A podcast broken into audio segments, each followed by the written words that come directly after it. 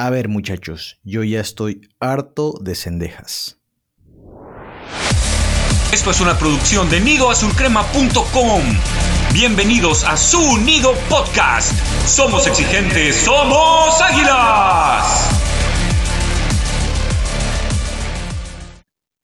¿Qué tal comunidad azul crema? Bienvenidos a este séptimo capítulo de la novena temporada, o sea, nuestro capítulo 152 Hoy está su querido anfitrión slash conduciendo porque Beister no se tomó nada bien el partido contra Pachuca y dijo hasta que no se vaya Cendejas no regreso al Nido Podcast y tristemente cumplió su palabra. Pero bueno, e-, esta primera derrota del América en este torneo Clausura 2021, 2 por 1, siempre odiosísimo Tuzo del Pachuca, que justo en el previo yo me agrandé y dije que estos ya en temporada regular les ganamos como sea, porque esa había sido la realidad, que donde se nos complicaban era en liguilla, pero bueno, ahorita se nos volvieron a atragantar en temporada regular. Pero bueno, antes de hablar de este penoso dramático y tóxico resultado que veo en redes sociales, quiero saludar al gran Charlie que como siempre fue a la cancha y nos acompaña el día de hoy. ¿Cómo estás Charlie? ¿Qué tal, Slash? Un gusto. Como comentas y adelantas, que ya platicaré un poquito más adelante mi experiencia en el Estadio Hidalgo, es la primera vez que lo visito. Eh, la verdad es que está, está chistoso el estadio, pero bueno, ya hablaremos más adelante de eso. Triste por la derrota, enojado con varios, traigo una lista como de 50 villanos. Y sí, Beister está ahí escondido porque odia cendejas y no va a salir de su casa hasta que lo corran. Yo pensé que ibas a decir que Beister también estaba en esa lista de villanos, que en la mía sí está. Pero bueno, le mandamos un, saludo a Beister y esperemos que pronto lo tengamos aquí de vuelta. Muchachos, es hora de hablar del partido de la jornada. Si me dejas iniciar, Slash, una disculpa de brincarme el guion porque te tocaba a ti, pero rapidísimo. Primero, antes de hablar del fútbol, quiero platicarte rápido la experiencia en el estadio. La que es un estadio bastante chiquito, está bastante curioso. Donde te sientes se ve bien, me gustó, la verdad. Pero bueno, como todo estadio tiene sus fallas. El Fan ID, que el boleto dice que es obligatorio, ni lo revisaron, ni siquiera había personas fingiendo que lo iban a revisar, simplemente les vale. Entonces el Fan ID es una, es una caricatura, ya lo hemos dicho. Tienen una pantalla súper grande, pero nomás lo usan para poner anuncios. O sea, ni siquiera la repetición del gol, nada. O sea, solamente es para poner anuncios. Y bueno, este, una disculpa a mis compañeros escuchas de provincia, pero bueno, bastante anuncios, bastante chistosos de provincia. Y el sonido local eh, tiene también como el Estadio Azteca una mujer y un hombre, y no sabes qué diferencia, Slash. Ambos sobrios, sin gritar, dándote la información, dándote la alineación, apoyando al equipo de casa, pero sin los gritos de histérica de la... Eh, eh, iba a decir una palabrota, pero bueno, no, quiero que me, vayan a cancelar, de la señorita Nina Cervantes. La verdad es que estoy muy sorprendido de cómo se pueden hacer las cosas bien y también eh, te platico que tuve la oportunidad de ir al estadio de la Ciudad de los Deportes a ver el juego de CONCACAF y también había un hombre, una mujer no estoy seguro que hayan sido los mismos del Azteca, porque también estuvieron sobrios, tranquilos. Eh, la verdad es que no entiendo por qué nosotros tenemos que tener a la más gritona y a la más escandalosa y a la más ridícula, pero el estadio bastante bien. Y digo, me gustó, el boleto un poco caro, la entrada fue general, entonces ahí donde te podías sentar eh, te acomodabas. Y eh, pues bueno, al final sacaron a un americanista por ponerse violento, bien por los policías ahí.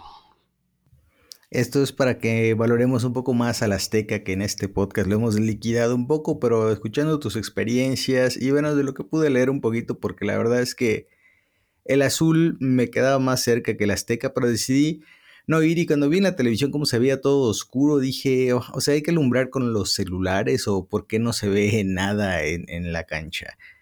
Al final, pues cada estadio, como tú dices, tiene sus bemoles, tendrá lo positivo, tendrá lo negativo y lo importante es pues lo que suceda en la cancha, ¿no? Para sentir que al menos valió un poquito la pena. Así que bueno, ahí está la experiencia de Charlie en este duelo ante Pachuca, que la verdad, marcador 2 a 1, que antes de, de, hablar del partido, vamos a repasar rapidísimo con quiénes jugó Jardine, porque ven que no hemos tenido equipo completo. En la portería, pues no hubo sorpresa. Malagón siempre el único portero que tenemos muy bien este, en, este partido, pero lo acompañó Kevin Álvarez, que ya por fin ese muchacho se acordó de regresar. Lástima que su regreso fue para el olvido.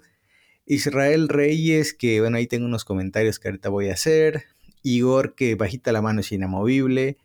Eh, Cristian Calderón por izquierda, igual ya le ganó la carrera a Luchito. Y se entiende, Luchito es un veterano cumplidor, pero pues Calderón es más joven y con ánimo de revancha. Entonces, eh, siguiendo, Jonathan Dos Santos, Álvaro Fidalgo, uy, que también tengo comentarios de Fidalgo que no veas, Charlie.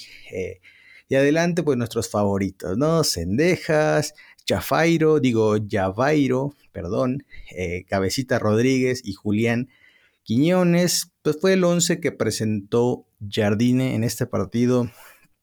Muy raro. De mis primeras impresiones, e, esta tripleta nueva con Javairo, que bueno, en realidad creo que es Jafairo, según habían dicho. Bueno, díganle como carajos quieren. Yo le voy a decir el Jabo.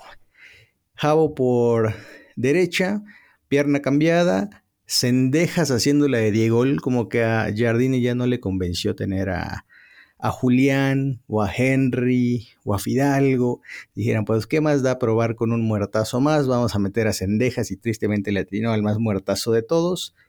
Y el cabecita que venía haciendo goles y entre un partido y otro que surgió el drama de que se quiere ir o lo quieren ir a la MLS, pues se comió un golecito horrible al principio del partido, pelota que le había puesto Julián y esas son las famosas de, cabecita que le pega el segundo poste, se la comió, entonces nos fuimos al carajo porque al América, ¿qué le está costando en este torneo? Si no me falla la memoria, son los partidos que empieza perdiendo, cosa que difícilmente sucedía el torneo anterior. O sea, el América empezaba ganando y ya controlaba el trámite del partido, el rival empezaba a dejar espacios, venía el latigazo, gol, gol, gol, gol, gol. En este torneo no es tan fácil comenzar ganando y se está pagando caro porque al equipo le está faltando un poquito de reacción. Entonces, esta tripleta no funcionó. Cada vez que la pelota iba a cendejas, era una desesperación porque, como decíamos en, en Twitter, X, como le quieran llamar también, la más clara fue cuando Cendejas conduce por el centro y en vez de que levante la vista y le meta un trazo a Javairo que se escapaba solito, no, eh, tardó como 100 años, definió todo horrible, o sea, ahí se vio que Sendejas no es lo suyo.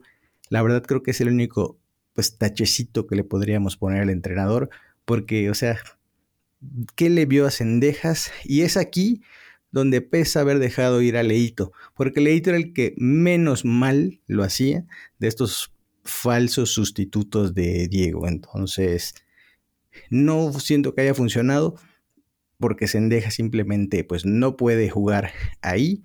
Y aparte el América ya está muy casado con el 4-2-3-1, no tiene variantes, entonces no puede ser que cuando no está Diego, pues el América tiene un cráter ahí, como el de Chicxulub, que liquidó a los dinosaurios, el mismo cráter tiene el América cuando no juega Diego.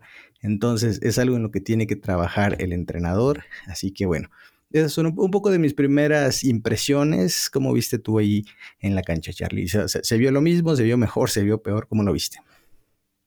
Pues mira, aquí hay varias cosas importantes que tocas. Primero, el tema de Cendejas, que yo sigo sin entender eh, qué le ve Jardine. Creo que de todos los ofensivos es el que más corre y el que más baja a defender, pero la verdad es que sea, no es su función defender. O sea, eh, no, no, no tiene que ser Sendejas el que baje a defender. Y la verdad es que perdió muchos balones. En la tribuna, que había bastante gente del América, ya se empezaba a notar cierto enojo contra este jugador. Yo estaba en la banda eh, que estaba jugando Sendejas gran parte del partido, en el segundo tiempo sobre todo. Y la verdad que le llovió, me incluyo. Eh, espero que me haya escuchado cuando le grité lo que le grité porque estaba muy enojado pero ya también, no solamente somos nosotros, o sea, ya mucha gente se está dando cuenta que Sendejas no está dando el do de pecho y Jardine insiste en él.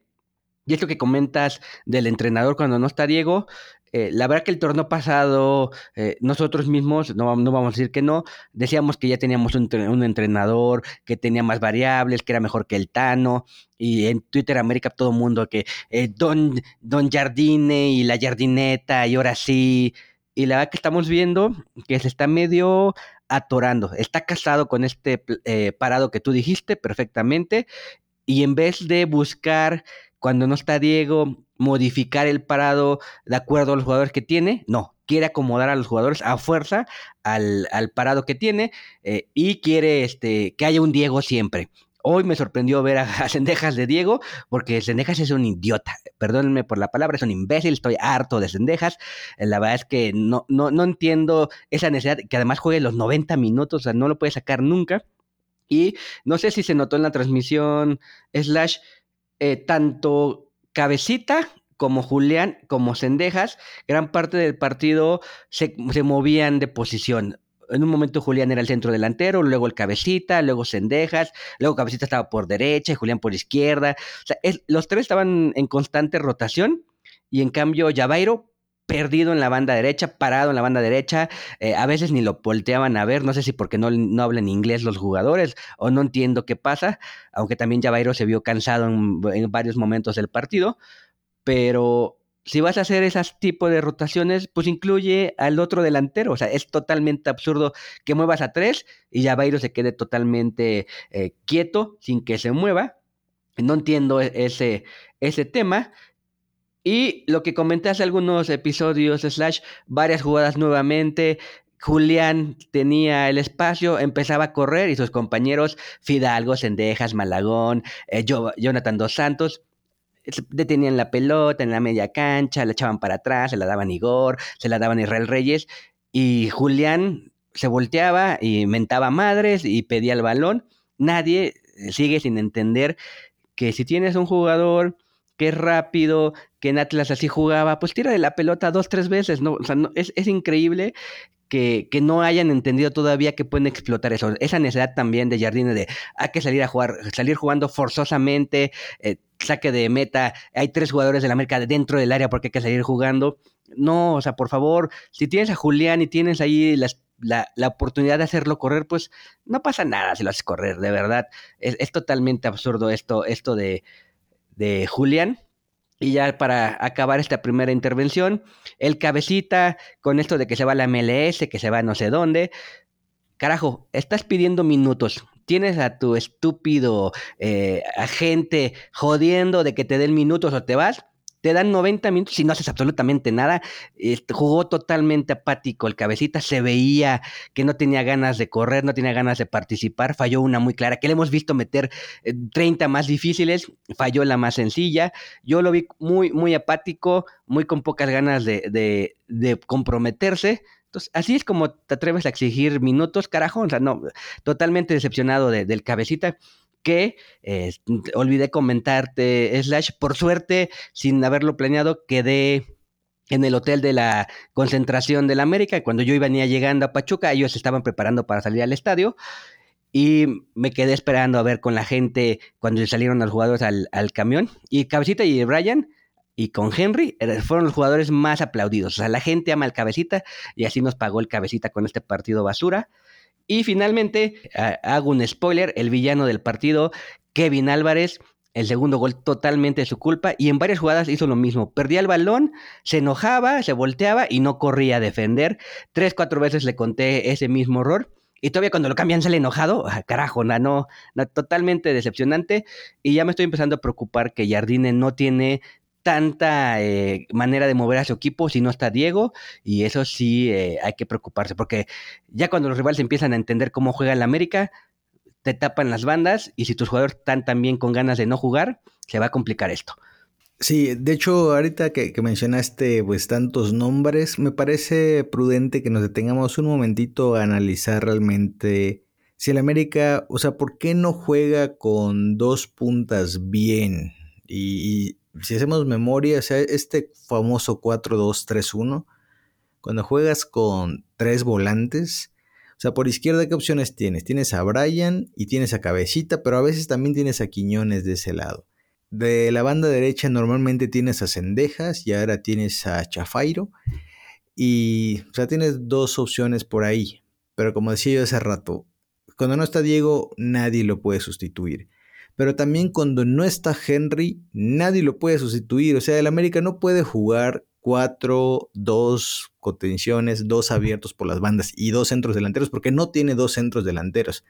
A la gente le encanta decir, pongan a Julián, pongan a Cabecita, porque son tipos que llegan desde atrás y tienen gol, pero eso no los hace nueves. O sea, ya se ha visto que los dos se pierden ahí como centros delanteros. Ellos necesitan espacio, necesitan poder meterse entre los rivales, buscar, o sea, buscar crearse sus jugadas. No, no son tipos estáticos que pásamela y yo remato. Entonces, partiendo de ahí, yo siento que por eso Jardine sigue con este 4-2-3-1 porque no hay más, tiene sobrepoblación de volantes. Entonces, ¿de quién es la culpa? ¿De quién arma este equipo? Y podría ser de él una parte por no exigir un mejor armado.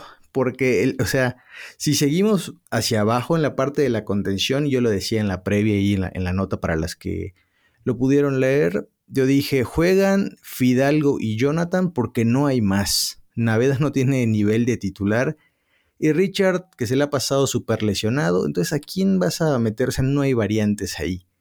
Y si todavía te vas más atrás, ¿quién sería el cambio de, de Malagón? Ya lo conocemos. El, el siempre cómodo Oscar Jiménez en Cuapa. Por derecha, pasamos de tener Emilio Lara y Kevin Álvarez a no tener a nadie, porque esa es la realidad. Y apenas por izquierda, pues tienes a Calderón y tienes a, a Luchito. Entonces dices, bueno, ahí está protegido. Y en la central, pues tienes a Igor, tienes a Cáceres y tienes a Ramón Juárez, porque no cuentas con Néstor Araujo. Así que si se llega a lesionar uno de estos dos que, están jugando y no hay cambios, ¿a quién vas a meter ahí? ¿A Israel Reyes? Qué bueno, yo dije que tenía un comentario de Israel Reyes y ahorita voy a ir con él. Pero lo que voy, si se juega 4-2-3-1 es porque no hay otra formación. O sea, otra formación que sería, pues juguemos 4, 4, 2, pero con los 4 del medio eh, más en línea que en rombo. O juguemos 5-3-2, que todos odiamos esa formación defensiva horrible, que a mí no me digan que es línea de 3. Línea de 5, me disculpo, pero juegan 5 defensores. Entonces, este equipo está muy mal armado, muy, muy, muy mal armado. No tiene sustitutos donde debería tenerlos. Y ese es el gran problema de, de Jardines, así de, ¿y ahora qué hago? porque esta formación, repito, 4-2-3-1, es la que funcionó tan bien el torneo anterior y el que por momentos le funcionó bien al Tano. Entonces, es una formación probada, pero obvio, tienen que estar disponibles estos güeyes, bien, tienen que estar siempre bien para que funcione porque no hay recambios. Entonces, tristemente, no veo que se pueda cambiar una formación tan pronto porque no hay sustitutos a la altura. O sea, Henry, su gran sustituto, Ilian Hernández, que siguen pasando los partidos. Esta vez tuvo una que por lo menos ya disparó, pero sigue sin hacer gol, sigue sin aparecer. Entonces, con las piezas que hay, solo da para medio jugar a lo mismo, porque si de por sí los que están entrando no están entendiendo cómo se juega el 4-2-3-1, que es lo que dominan, ahora imagínate si les cambia la formación, menos van a entender. Entonces no es que yo defienda a Jardine, yo lo que creo es que no hay más opciones. No sé si aquí concuerdas o difieres, Charlie. No, concuerdo totalmente. O sea, no hay más opciones, pero para eso se supone que ese es el trabajo del entrenador, ¿no? O sea, estás viendo que se te están cayendo tus piezas por lesiones o porque hay mil partidos en el calendario, pues intenta una variante, caray. O sea, no pasa nada si contra el Real Estel intentas algo diferente o contra el mismo Pachuca intentas algo diferente. O sea, en algún momento lo tienes que hacer. O sea, no puede ser que te, que, te tengas que casar sí o sí con esta formación.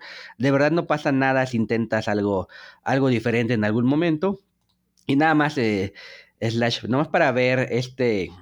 Eh, hemos hablado mucho de que la defensiva iba bien, el récord de, Malagón sin recibir gol, pero en este partido nuevamente Malagón tuvo un par de atajadas importantes y es realmente sorprendente y, y, y me, causa cierta molestia, que da que el Pachuca está haciendo bien el trabajo, pero no puede ser que en un partido donde juega el 199, el 183, el 187, el 220, eh, te ganen. O sea, esos chavos, o sea, son jóvenes que apenas están haciendo su carrera y tú supuestamente tienes uno de los tres mejores planteles de la liga y con cinco o seis eh, jugadores que ni siquiera tienen dos dígitos en su, en su camiseta van y te ganan, es realmente patético, sobre todo el, el chavo este, el ciento y tantos que estaba del lado derecho, eh, hizo lo que quiso, o sea, se cansó de humillar a los defensas del América.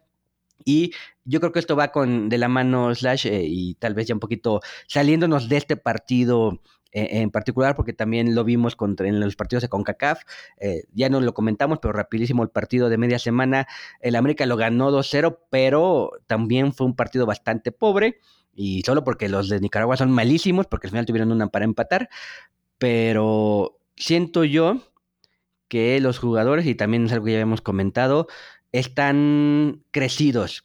Eh, con la playera piensan que van a ganar, somos el campeón. Ahorita, eh, cuando le metieron el gol, América bueno, ahorita empatamos y, empataron relativamente rápido, pero luego ya cuando cayó el segundo ya no supieron qué hacer. O sea, el, equipo se está sintiendo eh, sobrado y, se ve con este tipo de jugadas de cabecita, que, que camina, Kevin camina, o sea, se sienten que están hechos a mano por Dios y, no, y, no, y no es posible que, que eso sea eh, lo, que, lo que el entrenador no pueda bajar y decirles, bueno, ya, ya estamos en un, en un, torneo nuevo, ya celebraron como dos meses, ya pónganse a jugar. Y no sé si estás de acuerdo conmigo, Slash, y te hago la pregunta y se la hago también a los escuchas. Creo yo que este es el punto de inflexión de este torneo este es el, bueno, ya perdimos por fin, ya vimos que no basta con presentarnos en la cancha, eh, porque también la sacudida en Nicaragua ayudó, entonces ya decir, bueno, ya nos vamos a poner serio a partir del juego contra el Mazatlán, viene Cruz Azul, viene la eliminatoria con Chivas, eh, vamos a sacarla adelante. Si eh, por alguna razón se pierde contra Cruz Azul o se pierde contra Chivas en CONCACAF, pues el torneo se va a venir para abajo, entonces creo yo que cuando se hable del bicampeonato, o se hable del ridículo del Clausura 2024, la primera que va a venir a la memoria va a ser el juego contra Pachuca. Entonces siento yo que este es el punto de inflexión de este equipo. O se levantan o nos vamos para abajo. ¿Tú cómo ves? Sí, eso es lo que pienso también, que sea para bien o para mal esto va a ser un parteaguas. Eh, probablemente en el estadio no lo pudiste percibir en la transmisión cuando termine el partido ponen a Henry sobre todo y tienen una cara de emperradísimo así de que se, ve que le dolió la derrota porque obvio están perdiendo aparte de todo 24 partidos invictos de visitante, una tremenda racha. Entonces sí creo que este partido va a ser el parteaguas para la temporada porque definitivamente no, es que desde la planeación estuvo fatal, perdón que me regreso un poco al inicio Ganaron el campeonato, ganaron al Barcelona, parece, decíamos que estábamos listos para la, para la Champions League, ya no queríamos Conca Champions, sino la auténtica Champions League. Y no puede ser de verdad que en tres semanas se les olvidó jugar al fútbol. En tres semanas perdieron toda la forma física que tenían. En tres semanas pareció que fueron tres años que, que este equipo se fue. Entonces, si además el presidente, como también lo puse en el previo, así que si, no han dado una vuelta, aunque sea un previo de, anterior, denle este, una oportunidad. El presidente Baños muy contento, ah, no, sí, ténganos paciencia, porque pues va a ser un torneo largo. Eso a los jugadores les dices, ténganme paciencia, es mi presidente, me está arropando, o sea, mi, mi barrio me respalda. Entonces, si de por sí el jugador es muy de si le das la mano te jala los pies, porque así son, no sé si todos, pero así son. Entonces, obvio que llegaron agrandado, fecha 1, y como en la fecha 1 se ganó con el equipo C, pues el agrandamiento fue todavía mayúsculo, así de, güey, nosotros ganamos borrachos, caminando, crudos, regresando del carnaval de Río de Janeiro si queremos ir en febrero, o sea, este equipo yo sí siento que se agrandó empezó a creer que esta liga era tan fácil porque cuando juegan bien es una liga fácil para ellos, pero no porque sea el escudo el que gana, sino porque están jugando bien. Entonces pasó lo que tenía que pasar. Viene una relajación, aparte de todo, el calendario no está ayudando, también lo dije en el previo, jugar partidos cada tres días es jodidísimo para los equipos mexicanos, no lo soportan, no les gusta porque tiene este bloqueo mental de, ay, me canso, me canso, no puedo jugar tres días, me canso. Entonces, este torneo no ha dado tregua. eh, vamos a terminar de grabar este podcast cuando, lo vayan a escuchar. En tres días, si lo están escuchando el domingo, va a volver a jugar el América y va a terminar ese partido y en tres días va a volver a jugar el América y va a terminar ese partido y en tres días va a volver a jugar el América. Entonces es un equipo que no hizo pretemporada.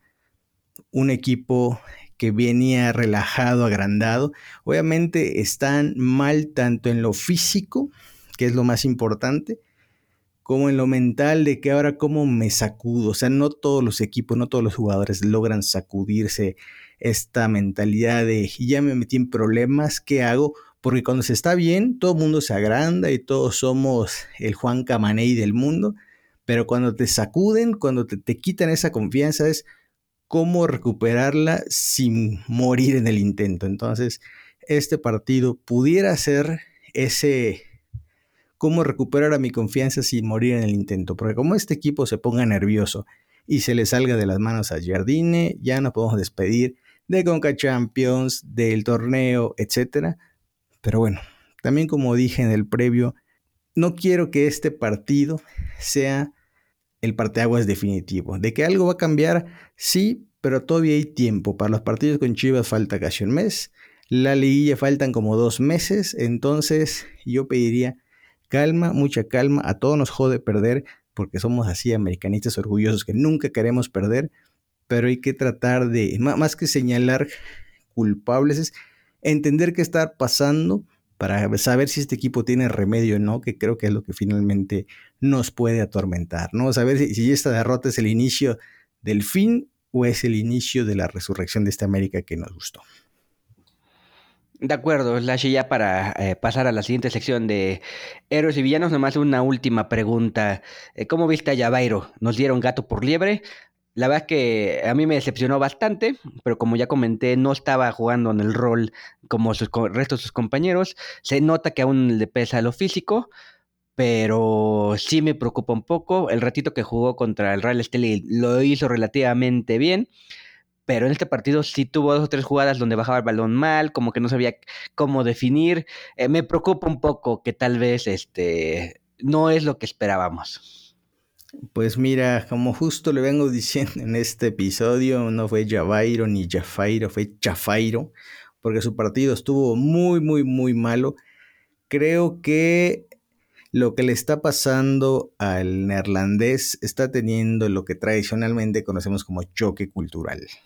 Ahorita el fútbol que se juega en México es muy diferente al que se juega en Países Bajos, que yo lo he dicho en mi Twitter personal ahí algunas ocasiones, que para mí la liga holandesa es la MLS de Europa, porque nadie defiende ningún carajo y por eso en todos los partidos ves, corren, se quitan uno, enganche, recorte, gol. O sea, hasta Leito Suárez sería un ultra crack en la liga holandesa porque nadie defiende ahí y es ese tipo de jugadores que proliferan mucho por ahí. Entonces, él viene de este fútbol y viene hacia México, donde aquí los equipos juegan a otro ritmo más pausado, más semilento, colgándose del travesaño. Y eso para él es nuevo. Encima las marcaciones de los árbitros, que es así de, güey, no entiendo qué están marcando. Em, entonces, para mí, entre que tiene este choque cultural que le pasó a Fidalgo, le pasó a Jeremy, te acordarás cuando digo Jeremy metía trazo al espacio, ningún sendejo corría. Llegaba Jeremy, corría el espacio, ningún sendejo se la daba. Llegó Fidalgo, a ver, voy a meter un trazo filtrado para Henry. Henry, Henry tenés que haber corrido al espacio. Tampoco sucedió. Entonces, creo que se paga un derecho de piso estos primeros seis meses hasta que logren ambientarse, a ver cómo es el fútbol mexicano, cómo le juegan al América. Y peor, yo sí creo que a, Javairo le juegan contra el que no sepa español, que le ha dicho que está tomando clases y así, pero por lo menos necesita tres, cuatro meses para medio masticar español. Entonces, quieras que no, todo esto es eh, nuevo para él, así que es muy temprano para decir si nos timaron. Solo que, eh, bueno, por ahí surgió que lo quería el Celta, ¿no? Yo siento honestamente y espero estar equivocado. Espero estar muy equivocado y perdónenme si sueno pesimista. Pero yo creo que a los grandes jugadores no los sueltan eh, de Europa. O sea, puede venir una liga de segundo nivel como la belga. Oye, Javairo es bueno, tráetelo. yo creo que nadie lo peleó y no es que el precio de Javairo digas, oye, pagaron 15 millones, los estafaron. O sea, según creo que pagaron como 4, que para un equipo europeo de media tabla eso es la gastada o la mesada del domingo. Entonces, si bien pues soy positivo con, con Javairo, tampoco voy a pensar que timamos a los europeos como, porque a la América le encanta hacer eso. ¿Se acuerdas cuando llegaron Viñas, Cáceres, Richard, Benetti? no, timamos a los sudamericanos, ¿eh? los compramos en 3 pesos y lo vamos a vender en 50 millones de dólares, cosa que no sucedió.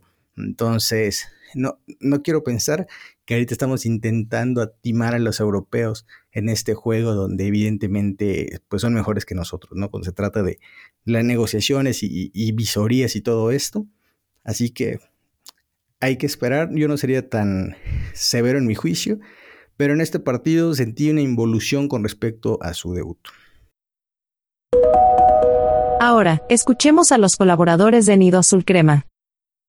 Hola, ¿qué tal amigos del Nido? Aquí el Pit.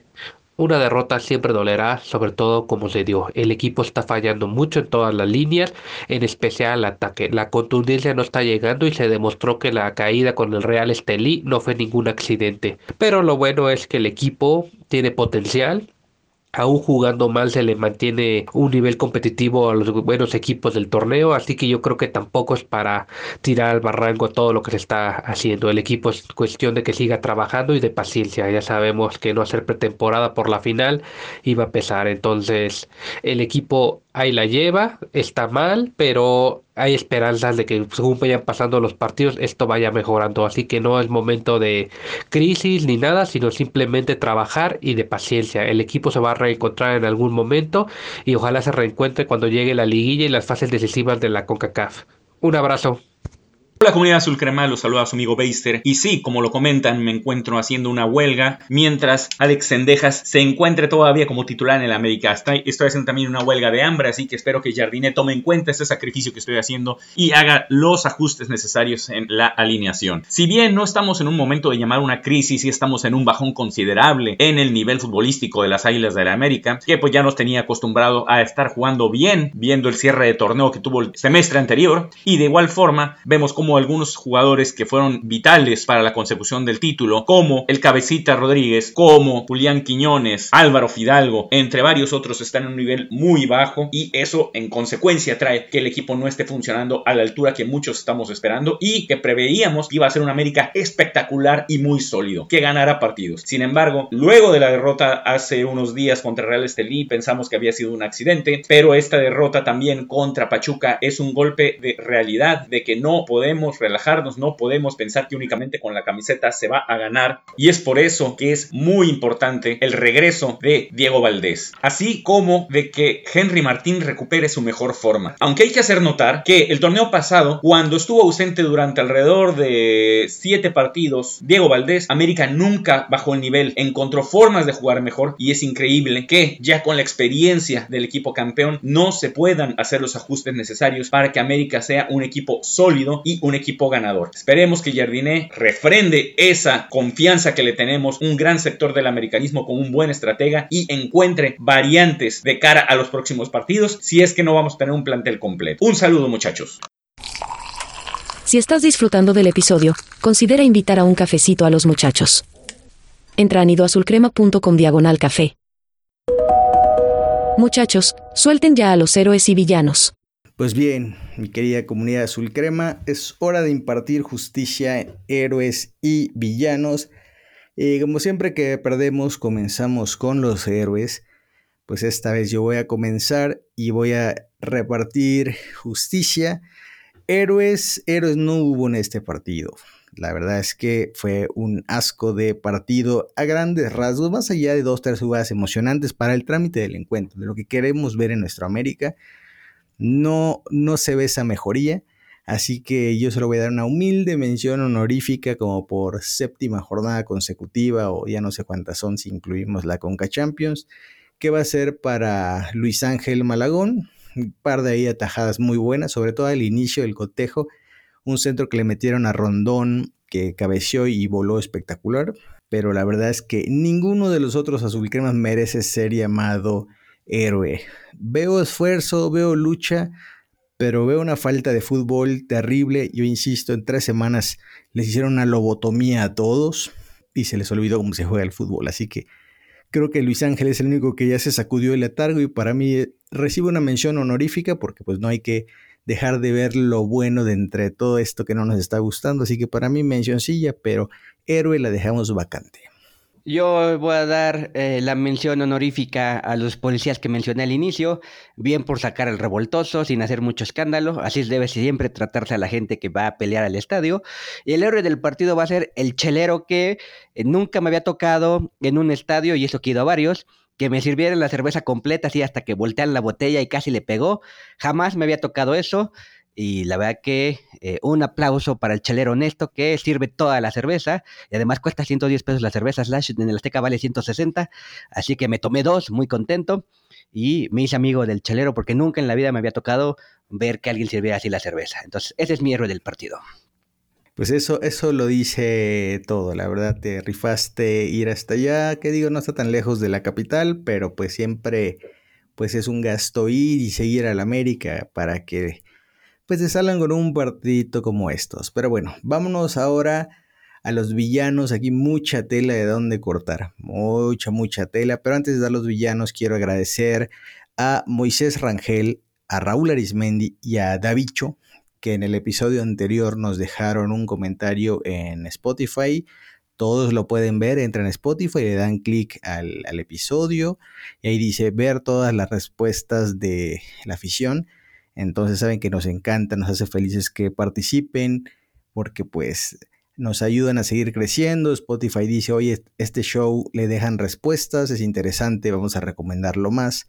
Así que muchas gracias a todos los que nos han dejado ahí un rating, una respuesta, que han participado de alguna manera, porque pues esto es lo que ayuda al show y es lo único que les pedimos, no les cuesta absolutamente nada. Y si les fastidia que yo diga esto cada episodio, es porque todavía necesitamos la ayuda. El día que no la necesitemos, créanme que soy el primero que no va a decir nada y les va a agradecer de todo corazón. Así que mientras sigan faltando ahí dos, tres likes, clics o ratings, pues vamos a seguir con esto. Y ahora sí, Charlie, cuéntame quiénes son tus villanos. Pues la verdad es que ya no estamos comiendo el reloj, así que no voy a dar a todos los villanos que yo quisiera dar, pero sí le voy a dar una mención horrorífica al cabecita, ya lo comenté al inicio, era increíble que está pide y pide minutos y es el que eh, tiene como 50 equipos que lo quieren y eso y, nos da este tipo de partidos lamentable. Y eso que comentabas el, el episodio anterior, Slash, la verdad que me tocó tenerlo cerca eh, eh, de la banda donde estaba yo en el primer tiempo, y se ve bastante delgado, o sea, no es un jugador que se vea pesado, entonces físicamente está bien, pero anímicamente pues parece que está en otro lado. Entonces mi mención honorífica para Cabecita y el villano del partido, aprovechando que no está Baster, le va a robar eh, uno de sus villanos, se lo va a dar a Kevin Álvarez y a, Alex Sendejas, ya también lo comenté al inicio, eh, son dos jugadores que ya me tienen harto, son dos jugadores que no tienen nada que hacer ahorita eh, jugando de titulares, Sendejas perdido, una jugada que tuvo, estaba enfrente de, de la portería dentro del área y se la quiso dar a Quiñones en vez de tirar a gol y después todas las que falló, falló pases, falló todo. Es, es, terrible Sendejas. Y Kevin Álvarez, ya también lo comenté, falló en el segundo gol, falló en varias. Kevincito, dile a Igor y a la Jun que ya no vas a ir a, al estúpido stream y te vas a poner a trabajar porque estás muy, muy, muy eh, fuera de, ritmo. Y eh, Santiaguito Baños, gracias por dejarnos el lateral derecho. La verdad que yo no entiendo si tu titular era la Jun y se retira la Jun ¿por qué no fuiste a buscar a alguien más? Es, es, increíble que pensaron que Kevin Álvarez, que además venía lesionado desde el torneo pasado, él mismo dijo que jugó infiltrado varios partidos, no fueron por un lateral derecho. Es entre Kevin, entre Santiago y Jardine, el, eh, malas decisiones de no contratar un lateral derecho y el villano del partido, Alex Endejas y Kevin Álvarez. Acuérdate una cosa, Charlie. En México, tristemente, la vara está tan baja, o sea, ¿Has visto cuando juegan limbo en la playa que, ponen una como una vara y tienes que pasar así medio agachado bailando? Bueno, esa vara es mucho más alta que la exigencia del fútbol mexicano. Porque aquí, sí, ¿qué, decíamos? Miguel Herrera llegó a dos semifinales. En su tercer torneo tiene crédito, ya nos llevó a dos semifinales. O sea, tu, tu maldito crédito eran las semifinales. Llegó Solari, no, nos hizo superlíderes con puro muerto, tiene crédito. El Tano, ay no, él nos volvió a meter a semifinales, tiene crédito. Entonces, imagínate el crédito que da ser campeón. O sea, es, le dirán, no, pues el lateral derecho pues, no urge. El sustituto de Diego no urge. Oye, uno más, güey, no urge. Tenemos crédito para 100 años. Entonces, ese es el maldito problema del fútbol mexicano. Y que yo lo he dicho, y luego por eso, luego a veces ni posteo en Twitter porque la gente te putea por nada. Yo en su momento dije, este, este torneo que ganó el América era una deuda de 5 años. No vayan a creer que les va a dar un crédito para 5 años más. O sea, esta es una deuda que apenas están pagando. Y ya sabes, como siempre, como la gente no se indigna por nada, no, que el América es campeón, deja de estar chingando, fue básicamente el mensaje. Entonces, no es que lo que hagamos o dejemos de decir aquí afecta cómo pues, una institución se maneja, pero te sirve el termómetro de ver que hasta la gente no tiene la exigencia que dice tener. Entonces, si, si ganamos un torneito y pensamos que ya por eso podemos estar de flojos, por no decirlo de otra manera. Ya con eso ya alarmamos, entonces estamos súper perdidos. Entonces por eso el América está tan mal armado, porque pues claro, como ya pagamos a Julián, a Diego, a Cabecita, pues güey, aguanten con los que están. Y no, se supone que tú tienes que tener un plantel lo más completo posible. Ya está el aficionado más, más light sabe que no tenemos lateral derecho. O sea, por profesional light me refiero al que no sabe de, formaciones y que dice que le va a la América, es muy apasionado, pero no sabe ni lo básico de, de formaciones, ¿no? Entonces, hasta esos aficionados light saben que Diego ya no tiene un sustituto, saben que Kevin no tiene un sustituto, entonces el América está muy, muy mal armado. Y bueno, ahora sí me voy con mis villanos. Yo no sabía que podíamos agarrar los que Beister dejó. Me parece excelente. Ahora, cuando falte alguien, tenemos derecho a hacer uso de esos villanos. Pero yo no voy a hacer uso de, del villano, sino de la mención. La primera, y tú ya lo dijiste, Kevin Álvarez. Malísimo partido. Ahí me pueden decir misa, me pueden funar si quieren, porque la gente hoy lo que quiere es funar. Así que bueno, ahí les voy a dar un motivo. Para mí coincide que Kevin desde que empezó con sus streams ha bajado su nivel. Puede que haya sido la coincidencia del mundo, pero como dicen por ahí, no hagas cosas buenas que parezcan malas. Entonces, curiosamente coincide con que desde que está con eso, su nivel al perro. Una segunda mención horrorífica que quiero dar, y lástima que no tenemos el efecto de, los redobles que usamos en los Nido Awards que, tan padres nos quedaron, va a ser para el señor Fidalgo, el nene intocable del americanismo. Intocable, es el, bebecito consentido de mucha de la afición. ¿Y por qué le va mi, mi mención honorífica? Todo el mundo te dice, no, Fidalgo es el motor del equipo, es el alma del equipo. Fidalgo juega para los que saben de fútbol, que no sabes cómo odio esa frase, o sea, vas a comprar a Benzema, el dios Benzema del fútbol mundial cuando estuvo encendido con Fidalgo, ¿en serio? O sea, cuando Fidalgo ve que Black Panther no anda, Cabecita no anda, Diego no anda, Henry no anda, esperarías que en la línea de sucesión el que deba andar es Fidalgo. ¿Y cuando Fidalgo te ha salvado un partido complicado? Nunca en la perra vida. Nunca pero sus fans te van a seguir diciendo, es el motor, es el que da los pases cuando apenas cruza la media cancha, la suelta. Y por eso es que el que da más pases en terreno enemigo. Entonces, a mí, tanto Fidalgo como sus fans ya me tienen harto, porque no puedes decir nada de Fidalgo. O sea, es incriticable Fidalgo, incriticable. Y cuando lo haces, tú eres el malo que no ve bien el fútbol, o que lo ve de espaldas, o que es un reventador. Y no, la realidad es que Fidalgo lo consiente porque es el niñito bueno, blanquito, español, ojiverde y es... Ay, no, a Fidalguito no le digas nada. Fidalgo es un jugador medianito, medianito, medianito que nunca te resuelve ningún partido y lo siento. Si me van a dejar un comentario negativo, pues déjenlo porque la realidad es que por más que yo quiero creer en Fidalgo, no puedo porque él no me lo demuestra. Así que para mí es una mencioncilla por la zona en la que juega que si jugara 5 metros más adelantado, créeme que sería villanazo cada semana. Y ahora sí, mi villanazo, ya no voy a consumir mucho más tiempo. Alejandro Sendejas eh, es un desastre futbolista en este punto de la historia.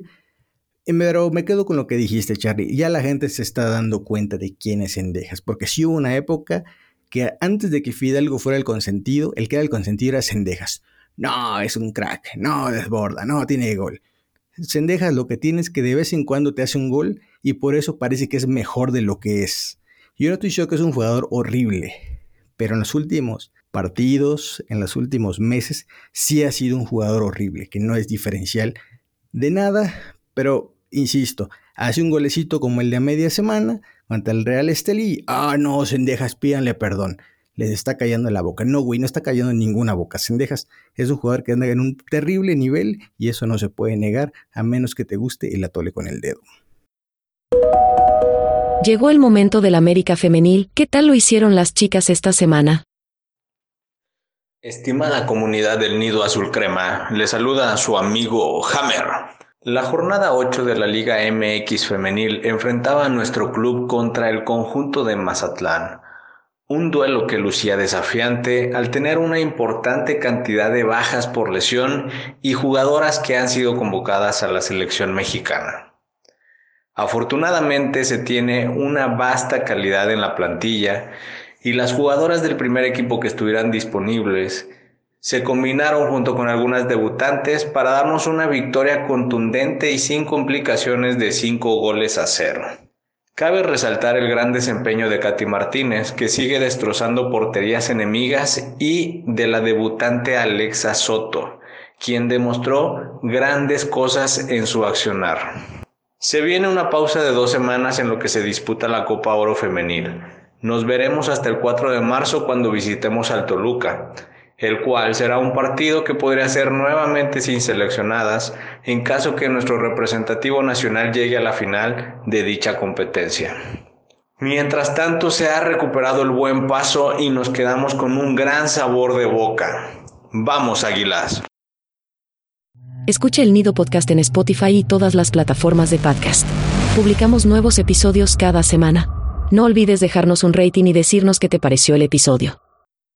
Pues bien, Charlie, ya ahorita la sección de héroes y villanos, una masacre, que, creo que nunca había habido una masacre como esta que acabamos de vivir en este episodio, que la gente nos comente qué le pareció, coinciden, no coinciden, estamos demasiado ofuscados, enojados y luego se nos va a pasar o tenemos razón, o sea, participe porque nos gusta también entender el termómetro de nuestra propia comunidad, así que díganos si están de acuerdo, si no están de acuerdo, es muy sencillo, ya sea aquí, en Spotify eh, o en redes sociales, saben que siempre estamos ahí para leerlos.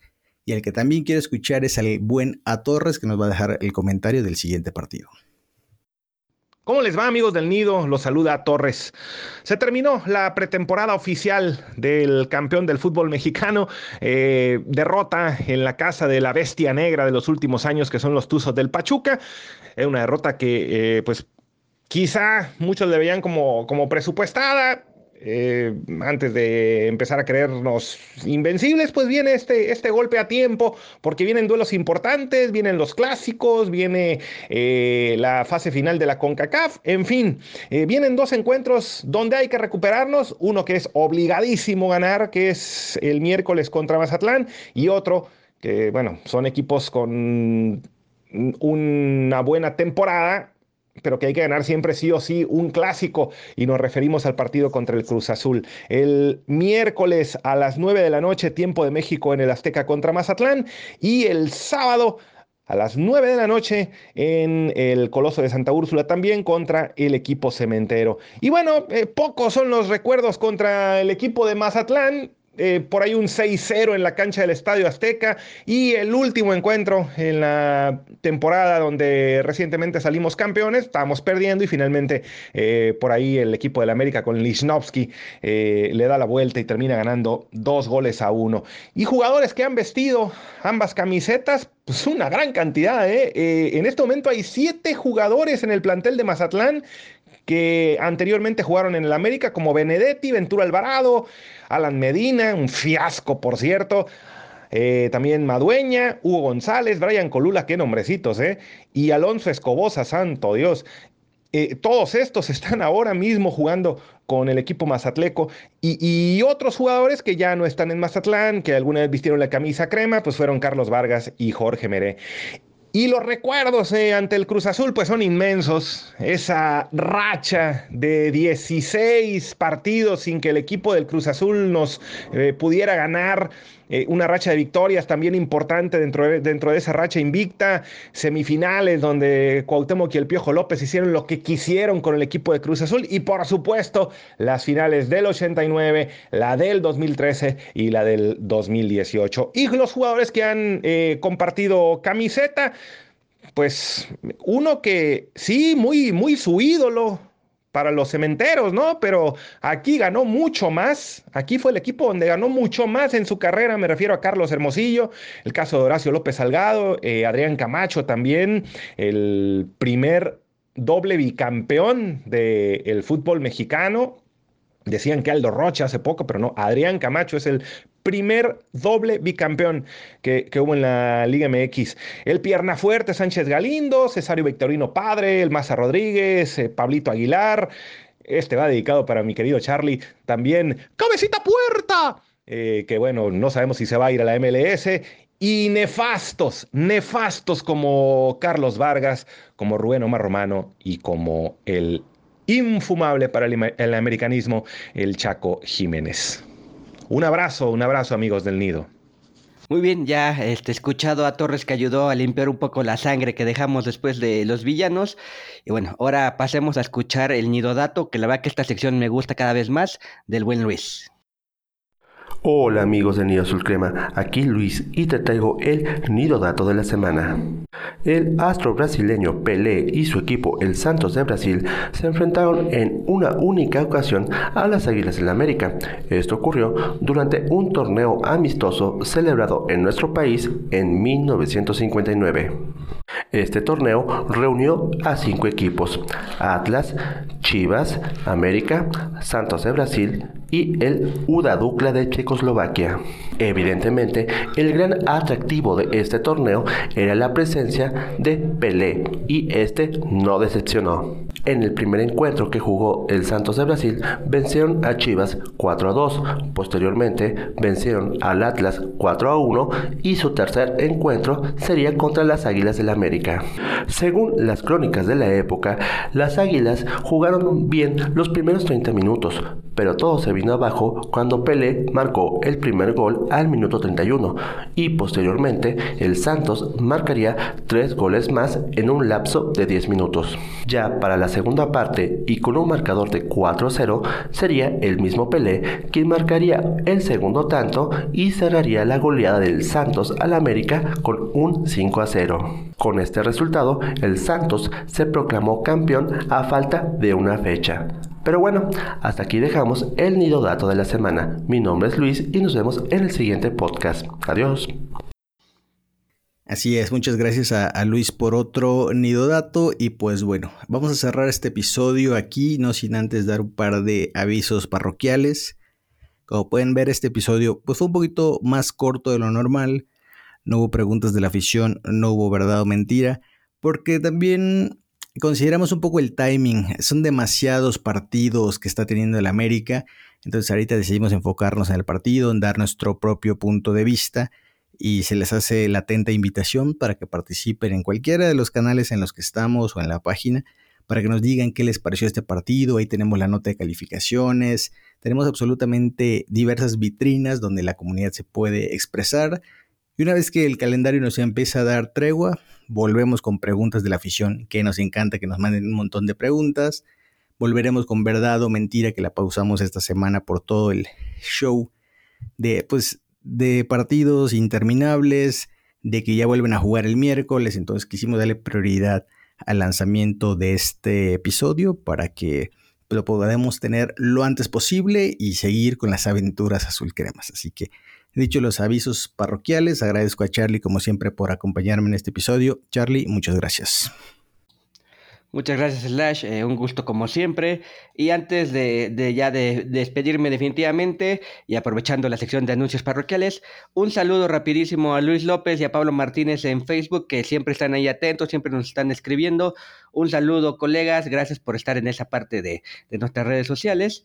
Y también un saludo al buen Beister, que sí, ya no entró en la lista de villanos, pero estoy considerando dejarlo ahí un rato. Y bueno, pues ya nos vamos eh, a dormir un poquito más tranquilos.